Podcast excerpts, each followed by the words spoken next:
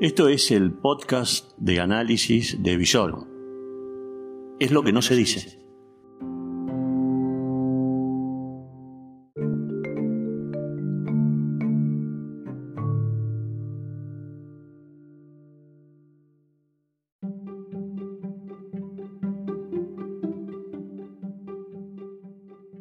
Tarde ya de martes 24 de marzo del 2020, un día que a pesar de que en el calendario indica que estamos eh, en una conmemoración, los 44 años del golpe de Estado del 24 de marzo de 1976, lo único que voy a decir, nunca más, eh, nunca más, este tipo de aventuras alocadas en el país porque la estamos pagando aún en todo, eh, todos nosotros desde hace muchísimo tiempo. Eh, memoria, verdad y justicia. Eh, no hay muchas verdades, hay una sola. Y hay que admitirla. Y cuando se habla de la verdad, se habla de todo. Es un pequeño detalle. Bueno, a esta hora de la tarde se sabe que en vez de, bueno, lógicamente aún no se puede hablar de que se ha logrado una meseta, Vamos a hablar de números del COVID-19 que nos preocupan y después de otras situaciones que se han dado en las últimas horas.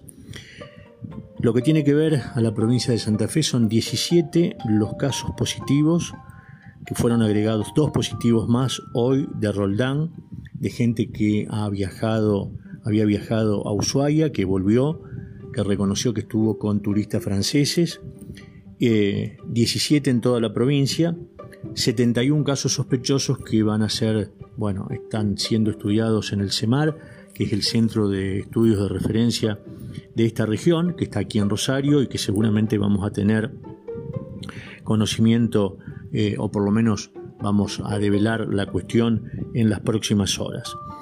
Eh, al promediar la tarde se supo que son seis los fallecidos por coronavirus en todo el país. Acá a última hora se agregó un señor de 53 años del Chaco sin enfermedad de base eh, y anteriormente había fallecido a la mañana un señor de 71 años de Mar del Plata con cuestiones sí de base. Em, esto es la información en torno al coronavirus.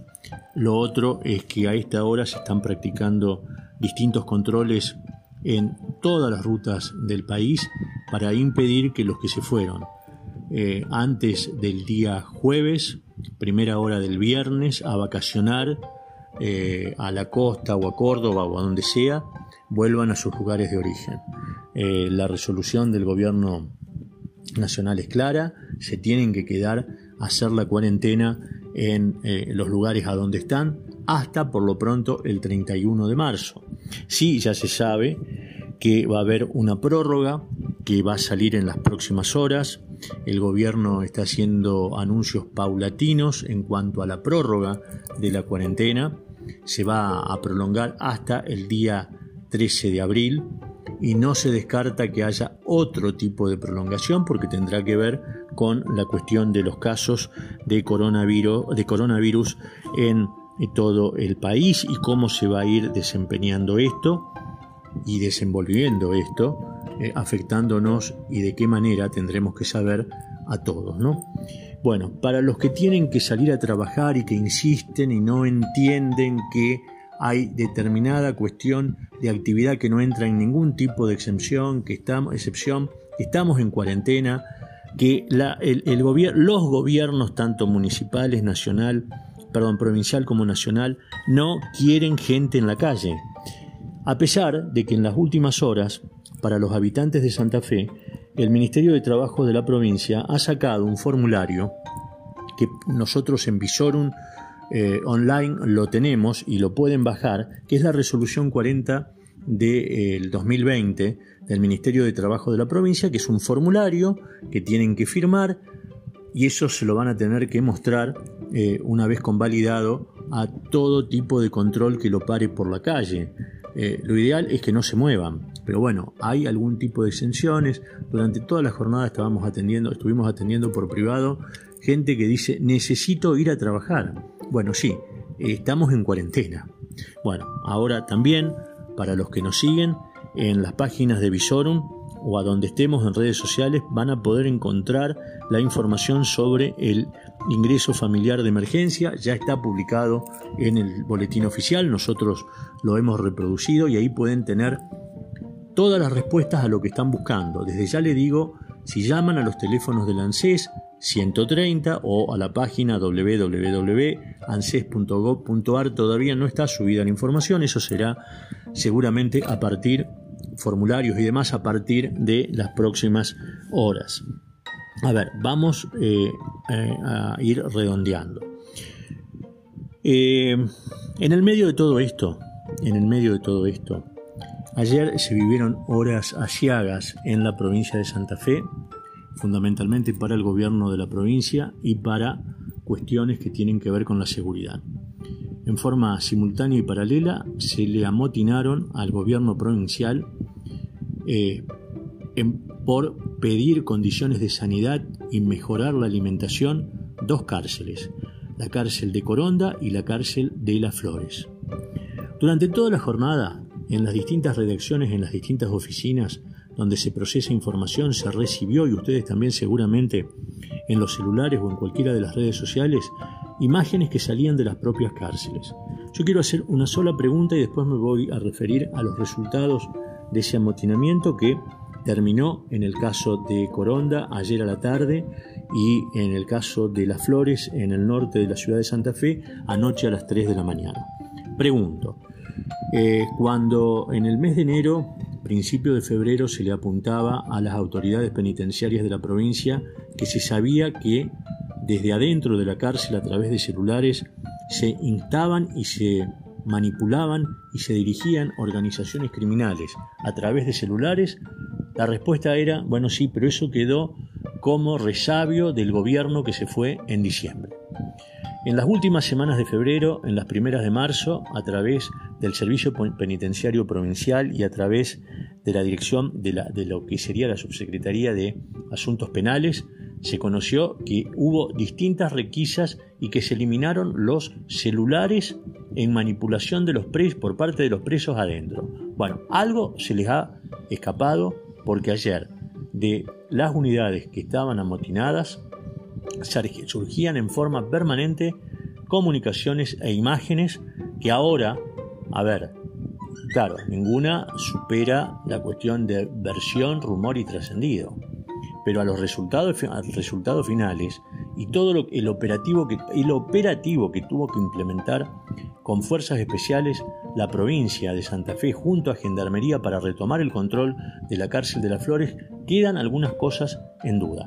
Hoy al mediodía, a través de la cadena de TN, TN, Todo Noticias, Nicolás Inger informó que uno de los cinco, perdón, cuatro fallecidos en las Flores era Carlos Tata Valdomir, conocido eh, profesional del boxeo, del boxeo, que fue condenado a 18 horas, 18 años, perdón, de prisión, 18 años de prisión el año pasado por haber violado a una de sus hijas.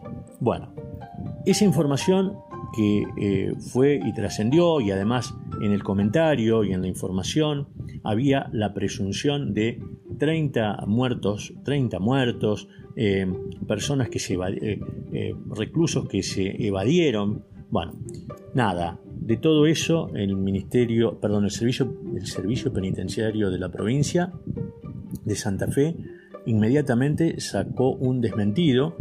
Eh, fueron varios, pero el primero diciendo que Valdomir está vivo, no falleció, nadie lo mató. Eh, ahora, cuando se tuvo que replicar el, el anuncio 20 minutos después en redes, porque nadie lo cree, y después en el transcurso de la tarde, digo, los que manejan comunicación no pueden hacer algo tan simple como lo hizo en una cuestión extrema Estados Unidos cuando tomó como prisionero a Saddam Hussein en la guerra del Golfo, antes de la condena a muerte, que se vio cómo se lo mató eh, públicamente. Eh, digo, ¿no se puede mostrar la foto de Valdomir vivo? Seguramente con eso, eh, y además que muestren las condiciones en que eh, quedaron las quedó la cárcel de las Flores, donde se sabe, o por lo menos se informó oficialmente, que el 70% de las instalaciones están averiadas y dañadas. De la misma manera en que los reclusos ayer mostraron desde adentro, creo que la provincia de Santa Fe tendría que mostrar de adentro para afuera. Y así quedan todas las cosas claras. Es el principio de la casita de cristal en relaciones públicas, institucionales y en comunicación política. Hablábamos de la casita de cristal, o sea, cómo se ve de adentro para afuera y de afuera para adentro. Eh, la comunicación tiene que ser breve, concisa y precisa y clara. Hoy realmente cuando se vio la conferencia de prensa de Walter Galvez y del ministro de Salud de la provincia, había algo que hacía tensión y que había ruido. ¿Por qué? Porque lo que pasaba afuera era mucho peor. ¿Por qué? Porque se llenaron las redes sociales de imágenes. Como se ve, hay algo que falló. Los celulares siguen dentro de las cárceles y los reclusos siguen operando. Entonces quedan todas las dudas. Me sorprende mucho eh, el silencio, salvo esta mañana, de Walter Galvez, que es el secretario de Asuntos Penitenciarios de la provincia, como el subsecretario Héctor Acuña, porque siempre fueron personas transparentes ¿eh? y siempre eh, en comunicación abundante. Bueno, es lo que tiene que volver a retomar, o por lo menos tomar, el gobierno de la provincia. Para ir concluyendo, sin duda que en las próximas horas se van a ir conociendo mayor cantidad de casos, la cuarentena se va a extender hasta por lo menos el 13 de abril. Eh, los anuncios del gobierno son paulatinos, eh, se niegan a dar la información como borbotón. ¿Por qué? Porque si no también habrá que prever no solo la atención por la cuestión del COVID-19, sino también por dolencias y afecciones psiquiátricas. No estamos preparados para las contingencias, nos ponemos ansiosos, no, alcanza, no alcanzan ni el Alplag, ni el clonazepam, ni el diazepam. Van a aparecer todas las eh, emociones tipo eh, tren, eh, fantasma y tipo borbotones y montaña rusa, bueno, todo. Pero el aislamiento, el aislamiento es lo único que nos puede garantizar vivir. los escenarios que se presentan, o por lo menos en los cuales se estima que pueden llegar a suceder cosas, no son los mejores, dependemos de nosotros quedarnos en casa nos va a ayudar a seguir viviendo.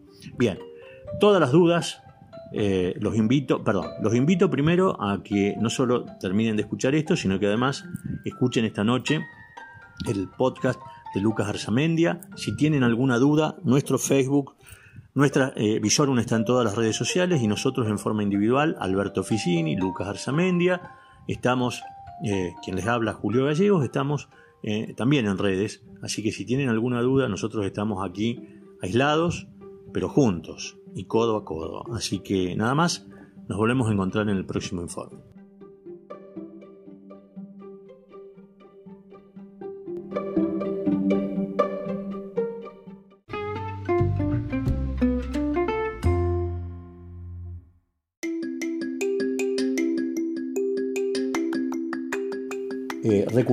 Visorum también está en redes sociales. ¿Cómo nos pueden encontrar? Presten atención. En Facebook y en eh, YouTube nosotros figuramos como Visorum. En Twitter y en Instagram es arroba visorumok y en Spotify es lo que no se dice. Ahí están. Estamos en todas las redes sociales junto a ustedes.